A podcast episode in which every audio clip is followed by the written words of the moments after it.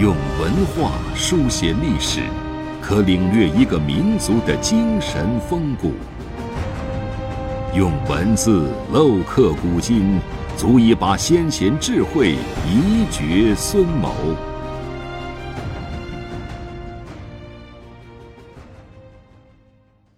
欢迎收听制药 FM，每晚和您分享经典智慧。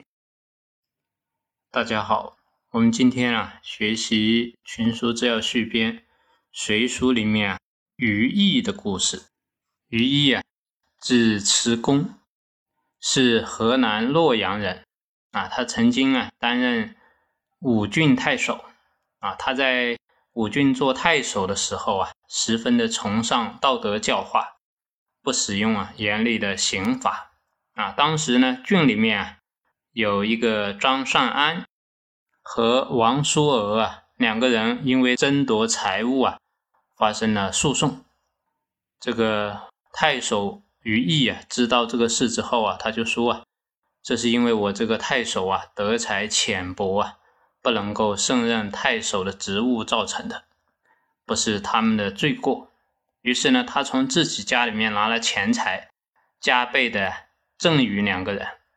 解释明白之后啊，就把他们两个人啊给打发走了。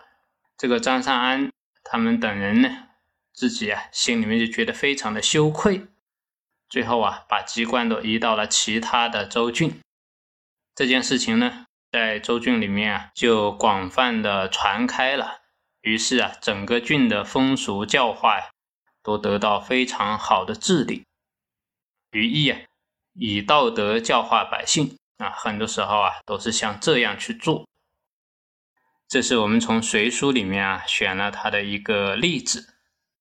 于毅呢，作为一个地方官啊，是安武的太守，他自己能够啊崇尚道德教化，哎，面对百姓为了财物的争夺啊，他没有责备百姓，而是觉得自己啊德行浅薄啊，而且拿出自己的钱财去补偿这两个人。这种事情在今天，简直会认为是匪夷所思了啊！但是他的这种精神品格啊，他的这种感化民众的方式啊，真正啊，让一个地方啊，所有的百姓啊，都受到了一种啊精神的洗礼。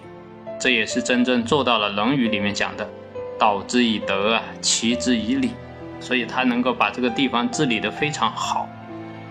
这是我们今天啊和大家分享的内容。谢谢大家。